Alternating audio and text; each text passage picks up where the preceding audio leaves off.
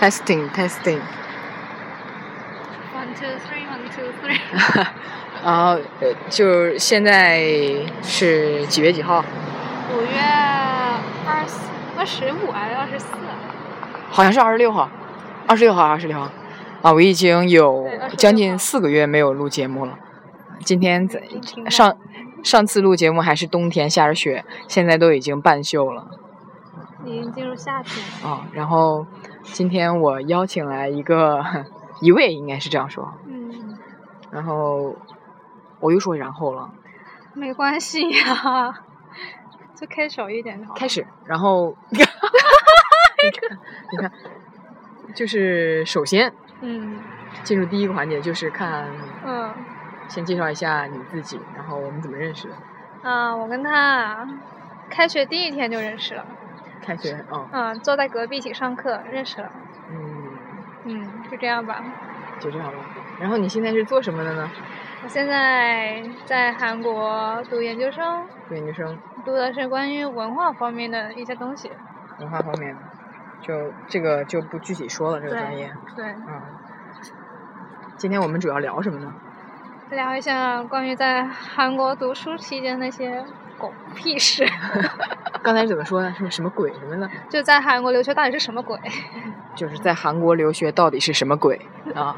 我们这种八十年代的人就要跟九十年代的人多学习一下这种，啊，别别别，这是属于网络词汇还是就是现在年轻人流行？应该是我那一那个地方那边的那个说话习惯吧。啊你们那个地方对，就什么鬼，大家都是那种吐槽那种感觉在里面，好，相当于什么屁吃的那种。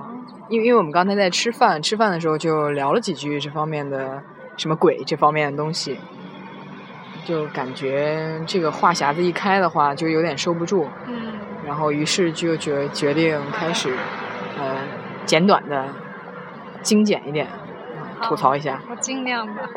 嗯，首先，刚才你说，呃，首先你想从哪一个事情说起啊？我们刚刚是怎么说起来着？就是说，在韩国待这几年以后，开始有一种想逃走的感觉啊，对，就就是有些人，就像比如有些夫妻有经历七年之痒，嗯就过不了这个坎儿。嗯嗯但是，嗯、有些留学生可能待两三年或者三四年以后，嗯，就好像也要有一个这样的过程，是吧？感觉是怎么说呢？就现在像我这种大概两三年不到吧，就是有一种越待越恶心的感觉。哪方面的恶心？主要是韩国人情味方面比较冷淡，而且就有种疏离感，怎么交往都会有一种疏离感，就会你跟他们融入不了，他们也不会说太愿意主动跟你搭话。啊，你会觉得他们有点冷，有点傲娇。就特别是在学校里面，就是说每个人都是一个个体嘛，基本嗯上不算就不像在本科的时候，基本上都是参加很多那这种社团活动。你本科是在国内读对啊，啊？其实韩国本科韩国人群那个那个呃群体的话也是挺热闹的，但是如果你即使本科在韩国读的话，也是一种个体的感觉。嗯，你因为你本科可能是在国内，所以会觉得有一点有班级，有有娱乐活动，对有什么学生会对是吧？，肯定这是有的，就会大家会一起做一些东西，那那就是那个联系感情的一个渠道嘛。但是在这里的话，因为本来你语言就还不到那种特别能交心的程度，最多就基本会话没问题。但是你说要到交心啊、交朋友，就是他们也不太愿意。基本嗯上我看到的情况是，相对于我们这种中国亚洲留学生，他们更愿意主动跟很明显是西方人的外学对外国留学生交谈，跟他们、呃，因为韩国人崇洋媚外的比，嗯，我觉得比亚洲每一个国家都稍微浓烈一点。啊，对，就那种感觉强烈很对比的。嗯，就像就是我们班有一个某欧洲国家一个女生吧，嗯就是你她一坐在那儿，她韩国其他年纪比较大的前辈们都会凑过去跟她聊天。那这不排除她以前就在韩国读过一段时间，但是就像我们这种一看就亚洲面孔的新来的，一坐在那也没人搭理我们。然后就我比如说我主动去问前面一些问题吧，就是他说完了以后，他也不会再说啊、再问你什么，就说完以后就把头扭开了，就这种情况比较多一点。还有的话就是我有一个朋友，就是上课的时候被教授分去跟三个博士前辈一起做企划作业，有一个博士大妈吧，一听到他是中国留学生，就自我介绍的时候说自己是中国留学生的时候，就直接给他翻白眼了，啊就那个反应太直接，觉得。太明显了。太明显了，就心都很伤。就其实大家来韩国留学，基本上都看了韩剧有美好的印象，幻想着过来，然后待了一两年以后，基本上就哗一声全破碎了。啊，从浪漫的韩剧变成了悲惨的现实伦理剧，是吧？对，全都掉成渣了，就可能就这样。那就那。就是后来呢，他跟这个他班级的人，后来就，他就他们跟小组的人吧，就后来因为他们要一起吃饭讨论嘛，有一回他就买了咖啡，就做饭后给他送给他们喝，就请他们喝。然后那个博士大妈喝完那杯咖啡以后，态度就有三百六十度的转变。就对着他说：“哎呦，真好啊！中文也会，韩语也会，英语也会，日语还会看懂一点。就怎么中国的女生看起来都不像就是那么大的，就偏小的。看起来比较年轻，对，就说哎，怎么那么好？就突然就变得很亲热了，真是吃人嘴短，拿人手，这叫怎么说？就是吃人。哎，这个也不这个不会啊，不会了，行行行，好，这个过一过，我们没提这些全忘了东西啊。然后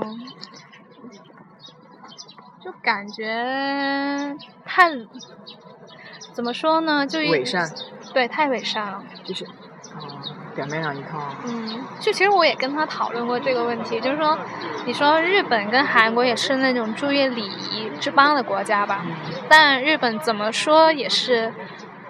难听一点，就表面那一套就做的很挺足的，就让你感觉很舒服。就嗯他心里可能再有一些不会让你欢，看到，，对，不会让你感觉到。嗯，但是他韩国人就太明显了，一就般一般素质太低了，还不就不能，就只能说还没到那个高度。就就啊，连这连素质都不能算有，对，哎呀。是吧？啊，刚才我们稍微吐槽了一下，就是留学三年之痒或四年之痒这方面的一个的体验感受哈。嗯下面呢，想说点是什么？就是好多人，你有时候你回国，还是有些在国内的朋友会说啊，你在韩国会是一个留学，会是一个怎么样的一个生活呃经历？呃，很觉得好像挺光鲜啊，或者很有意思呀。我觉得不只是韩国吧，好像就是各各个的在各个地方留学的人，嗯就是因为你没有去那边留学，你没有在那边生活，好多人呃甚至也没有去过这个地方，就会觉得你作为一个学生或者一个工作的人去那个国家工作学习，就会应该是一个什么样的状态？对，因为他有一个他的一个想象和你实际的一个经历会有一个很大的落差，然后你会有这样的经历吗？有啊，基本每次回国都是说，哎呀，怎么那个感觉比上一次越来越韩国妹子了呀？韩国妹子。对，然后就然后会说，哎呀，你怎么感觉你皮肤好了呀？样子好像变漂亮了呀？嗯你是不是整容了呀？哎是不是打美白针了呀？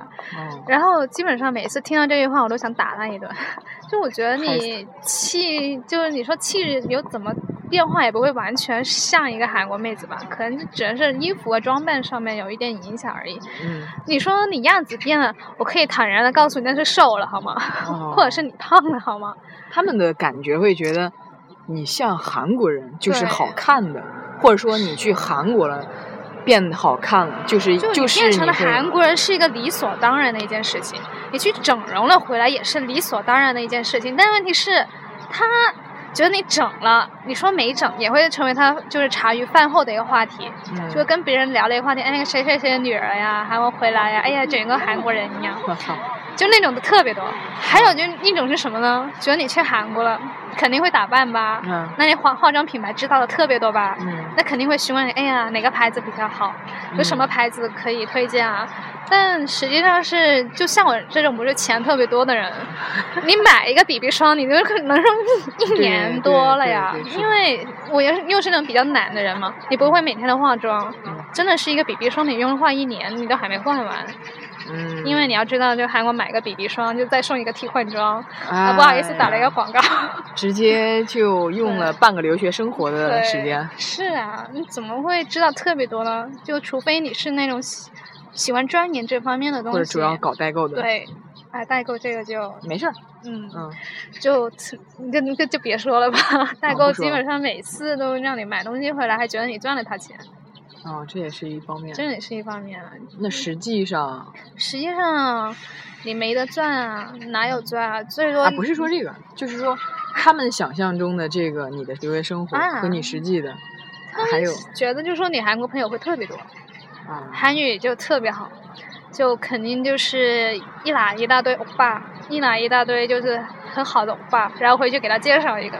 实际上就是像我们这种就本科在国内读，在研究生才到韩国来的人，韩国朋友基本上没有，可以说呢没认没有，就就算有一两个，也不是特别交心的那种，就普只认识打对，只是认识，普通交交情，就反而也是，假如你在这边学语言，学了语言再读的学校的话，可能能认识到其他国家的人的几率比你上的大学也可能认识到更多一点。因为语言班会有不同国家的人的同同学是吧？是啊，就相比于上了正式学校来说，就更加容易接近一点，因为刚开始大家都是那种什么都不知道的心态嘛，嗯，就还是会说拉拢身边的人一起去做某件事情，那你慢慢感情就升温了呀，慢慢感情就好了呀，就反而就变成是从此以后你在韩国会继续出去玩的一个玩伴。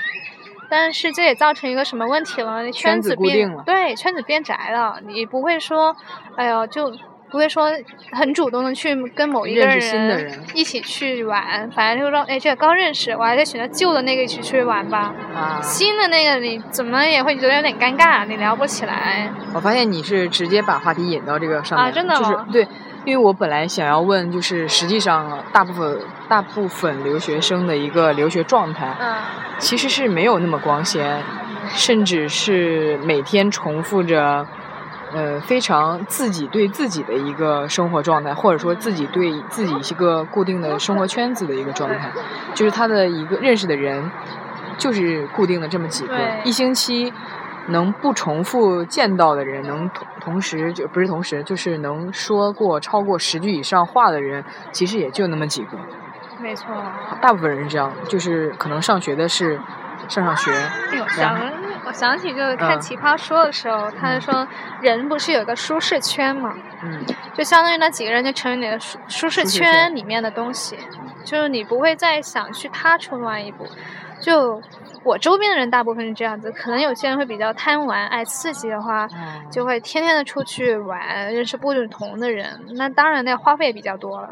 其实就是交际也是需要一些费用的。对对对，对，所以就是在 对于为父母想省钱的情况下，哦，这也是一个一个原因吧一个原因就是一嗯个让你没有办法踏出家门的一步的一个原因。对，因为基本上你能家里就自愿能解决了，你就不会出去了，因为还要再另外花一笔花费，你花销变大了，你自己心里也不好受啊。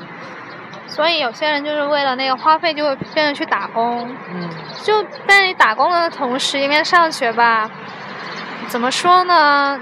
就你那个心就变得很浮躁，就有时候会想说我要赚多少多少钱，这一份工资就西梗就那个时薪是小时薪，啊，小时薪是这么多，但那一份是那么多，你就会心里就想非常计较啊这些东西了。而你的初衷呢是来这里学学习的，但是慢慢这个重心就转移了就不稳了，就是慢慢嗯偏于就是挣挣钱方面了。嗯，然后后来就是时间一长，钱其实也没有赚到多少，学校这边也废掉了。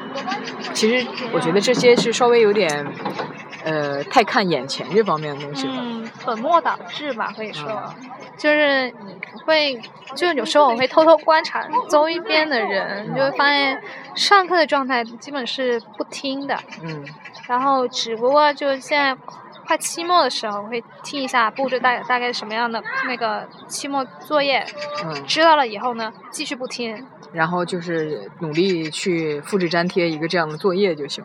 啊，但你也不会努力，只不过在马冈你这个截止之截前，止之前就就是做大概对做大概做一下就是我做到我教了，但是啊交的是什么东西呢？我不管。嗯，对。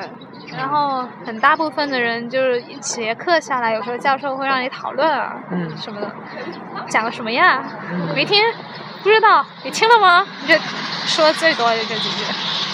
嗯，对，而且最近吧这几年，就是可能来这边留学的这个政策也越来越松了，然后，嗯，可能韩国的物价也没有那么疯狂的疯涨，然后可能觉得好多留学生来这里的目的不是学习了，好多嗯是甚至追星而来的。哎，我感觉啊，就大部分嗯过来、初中过来都是为了欧巴。嗯，其实很多，其实因为我来这里稍微久一点，就是在我们那个年代的时候，可能追星来的一百个里面能占有一个都已经很不错了。然后但现在我觉得可能十个里面就会有一个，就假设一个班十六个人吧，嗯，占了九个，一半嗯，还多。都是为了某个欧巴过来的。嗯然后我认识有一个女生，嗯嗯，名字喜欢那个谁我就不说了，因为他已经回国发展了。嗯他就因为他过来读的书，然后呢，他过来不到一年，那个谁就回国发展了。但是他当时他条件很好，因为他是打算去法国留学的，但因为那个欧巴，他就放弃了去法国的机会，在这边重新开始。然后我问有问过他有没有后悔，他说有，但是不能往回走了，因为他往回走的话，全世界的人都看死他，他只能是忍着向前继续向前走。后悔是有的，但是已经回不去，没办法了。其实就是你不管什么目的来的，只要你在这边享受这边的经历，然后能有一个不错的发展，其实也还好。但是如果你纯粹是因为这样，不能说这样原因不好，因为嗯，起起码是一个动力。对是个动力。但是你因为这个一样一个动力过来了，但是又只做这一件事的话，嗯，可能我觉得得需要再想想，是吧？因为我觉得这里面听众里面肯定也有很多喜欢这种 idol 的。要想清楚了，因为其实就是说实际的话，你到这边来，你说你打工赚钱，你赚不了那个学费，那当然了，对吧？对，就除非你做代购做的特别厉害，嗯，那你就有可能。嗯然后怎么说呢？你这边读书花的还是你父母的钱，对吧？嗯就是你还另外再拿这笔钱去追你的欧巴，我觉得有点不应该了。嗯就你可以继续喜欢你的欧巴，但不要花太多的精力下去，就不要说因为为了那个签售会啊，买那个专辑啊，不不来上课啊，或者是把那个课给逃掉了，其实对你自己也没有说太大的益处吧。因为出勤率这个也会扣分，嗯你缺勤一次，你那个分扣了一点，你那奖学金又少了一点。但是有些我觉得嗯稍微富裕一点，可能不在乎啊，这些，肯？定肯定也有这一部分的人，就是我们可能说的就是和我们一样平凡，就是嗯，比较中产阶级。就是对。然后还有一个这样的情况，之前见过很多，嗯，语言非常非常不错的一些朋友，但是他们可能都不是那种特别名牌的大学毕业，就是甚至那他们说完他们大学的时候，我连听都没有听说过这样的大学，可是他们有有这么好的语言能力，然后或者交际能力，但是他们的一些感受，或者他们的一些理想，就不是说要一定要进一些韩国的大企业，呃，而他们要做他们自己喜欢的，做一些艺术创作呀，或者说旅游方面、旅游产业方面的东西。但是，就是对比来看，有很多在所谓的稍微名校一点的大学，那实际也就是瞎混的那种啊。然后毕业了以后，真的说实话，真的好多都是瞎混的，是吧？对，然后毕业以后，就是语言说的那个烂的程度，我都难很难想象。嗯，真的很难想象，就是可能在学校学的时候靠成绩啊，或者老师这样的慢慢拖拖拖拖到毕业，结果毕业以后，但是他语言表达能力就是特别不怎么样，但是他却拥有一个非常雄壮的心，想去一些有三星啊、LG 啊，或者说什么 CG 那类的，就所谓的大企业吧，去就是除了这些企业，其他全都看不上，就不考虑了，就不考虑了，嗯。就是每次我一看到这样的东西，我就觉得，嗯，可能这跟留学生没关系，得跟自己这个对自己的认识有点关系了。我觉得自己选择问题吧，就从你选择，就比如说你是选择首尔的大学，还是选择地方的大学，从这一个选择上面就能看出他是怎么想的。但主要问题是，现实是现在首尔大学里面，无论是哪个大学，中国人是最多，地方大学反而。比首尔的大学要少很多，可能这也是造成你刚刚说的，可能不知名大学毕业的那个语言能力比在名牌大学出来的要好，这是其中一个原因吗？然后还有一种就是，我还想到一个，是吗？可能是一些所谓名牌大所谓的名牌大学，它的呃课业比较繁重，就是有些比如大学的时候会小组见面啊，或者说。呃，平均分会要求高一点，大家可能没有时间去做学校之外的东西。但是像那种比较一般的学校，嗯，他就是你随便有个出勤，或者说是稍微认真听一下，可能就会拿到稍微好一点的成绩。大家的压力少了，就会在做除学校之外的方面的事情的时间多了出来，所以他会有语言的学习啊，工作的学习机会啊。对。然后自己会。补充一下这样的语言能力，是会就是那种社会实践上面的经验会更多一点吧？我觉得，因为我周边的人吧，想就是大部分都是为了将来就业才读的这个书，所以大部分人说，啊，在韩国要是找到一个好的实习，或者是。就积累一些社会经验会更加好找工作，但现实是什么呢？你在这里找工作的话，你韩语第一要过关吧，但基本上我们都是听能听懂，读能读懂，学了说不出来，对，说不出来，很多表达的时候都会偏于就低级的那种层次，那一听就很崩溃的，对，一听的话，人家也不会录用你，就变成很多，很多时候就变成是。实习没找着，反而就去打工了。就刚刚说的，打工的很多。然后有些就是因为读研究生，特别是我们这种偏人文文化方面的专业，女生偏多，而且年龄偏大，就会急着说读不下去了，就是直接想工作赚钱。就刚开始就等不了，就对，就等不了了。就觉得学着眼前这些东西没有用，也赚钱是最有用的。对，就心很急。就对于他来说，读这个只不过是一个漫长的过程，最后只他只想要拿到那个证书而已。嗯。他就急着就是说啊，我要去 CJ 啊，去 SM 啊，然后去 YG 啊。但是你一听，其实基本上他偏向全是娱乐方面的。啊哈。真 的全是娱乐方面的，就是也。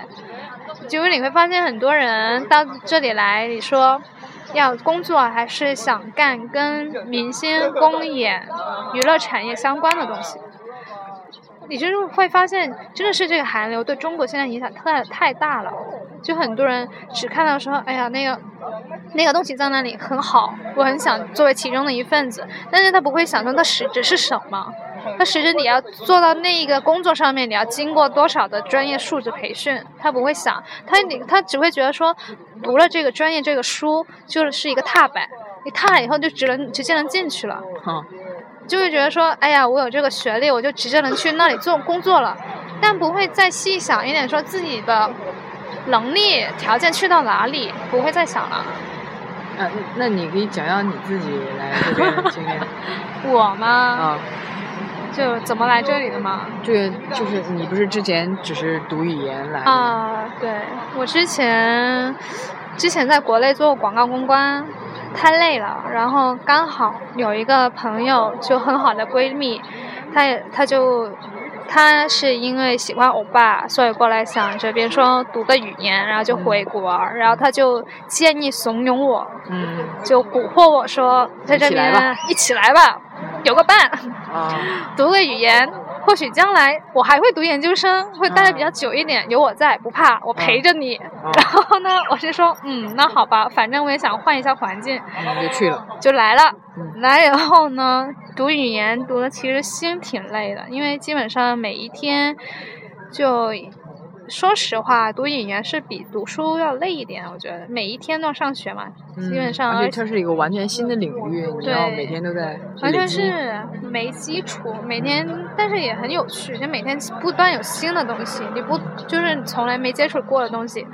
然后呢，读语言快读完以后，其实我想回国工作了，直接，因为时间算了一下，你说再读个书，读语言读了多久呀？一年，哦，然后读了一年，然后你再读个书，你怎么也要两三年吧？嗯，那你到时候回国，你怎么也缺了别人两三年的工作经验，嗯啊，对吧？嗯但是当时我妈妈就说，结合国内形势，现在研究生比较多，你要不啊试一下？嗯那一试就，啪，可以了，那就读吧，把它给读下来吧。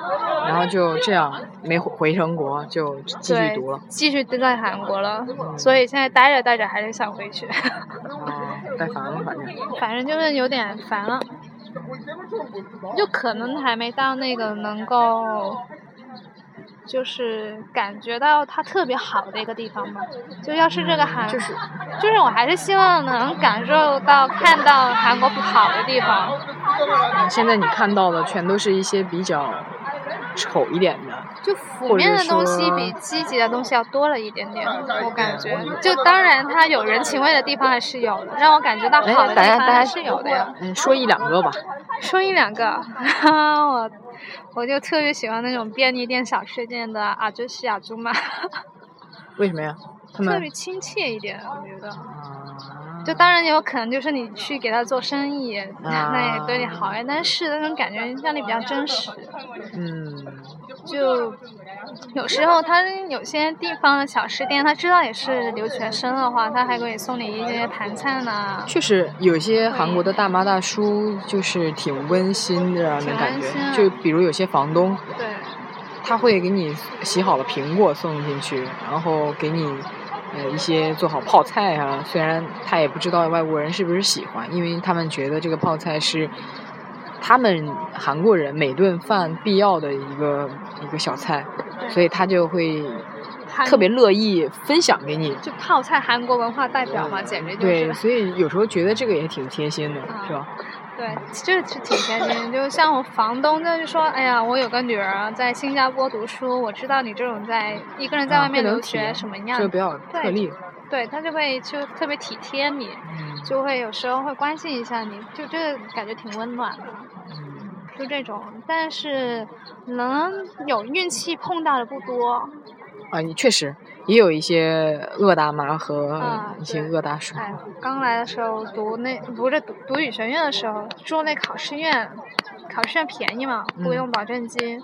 然后我快要搬走的时候，就他们韩国人可能有一个习惯，就是说你房子要租出去了，无论你人在不在，反正他直接把你的家、把你的房间就给别的人看，啊，有，有就有这个习惯。但是你会很介意。对我很介意，因为我真的是刚来没多久，我很介意，我觉得自己的私隐全都暴露出去了。嗯然后呢，我就说那天其实我我身体也不是很舒服，然后阿姨就直接敲我门，她就说你房间让他们看一下吧。嗯，其实他这句没说，我后来加进去的。啊他直接就就把我就我一开门，他就把我给推开，然后就跟另外一个韩国女生说，哎，这个房子怎么怎么样，怎么怎么样，怎么怎么样。然后我就说，阿姨，能不能我我不在的时候，或者是我出去的时候，你带他看我没关系，但现在我自己在做自己的事情，你打扰到我了。然后他就没管我，嗯，不屑。对，很不屑。然后那个韩语也说的不太清楚。嗯然后后来他就一直一直就就就拉着那个女生说要进来看房间什么的，嗯啊，这个是让我觉得很不舒服的一件事情。但是我但是如果他是这边的那个文化习惯的话，那也只能是接受了，没办法。对，有些好多这种文化习惯确实很难去理解，嗯去站在他们的立场去理解。对，其实还有很多就是在文化上面的差异，就我们今天提的可能就是有提到吗？好像都一一直在吐槽。其实文化差异还是很多的，我们可以以后多找几个朋友来一起说一下不同的感受，对吧？对啊嗯今天就可以先这样就很像各看头。好。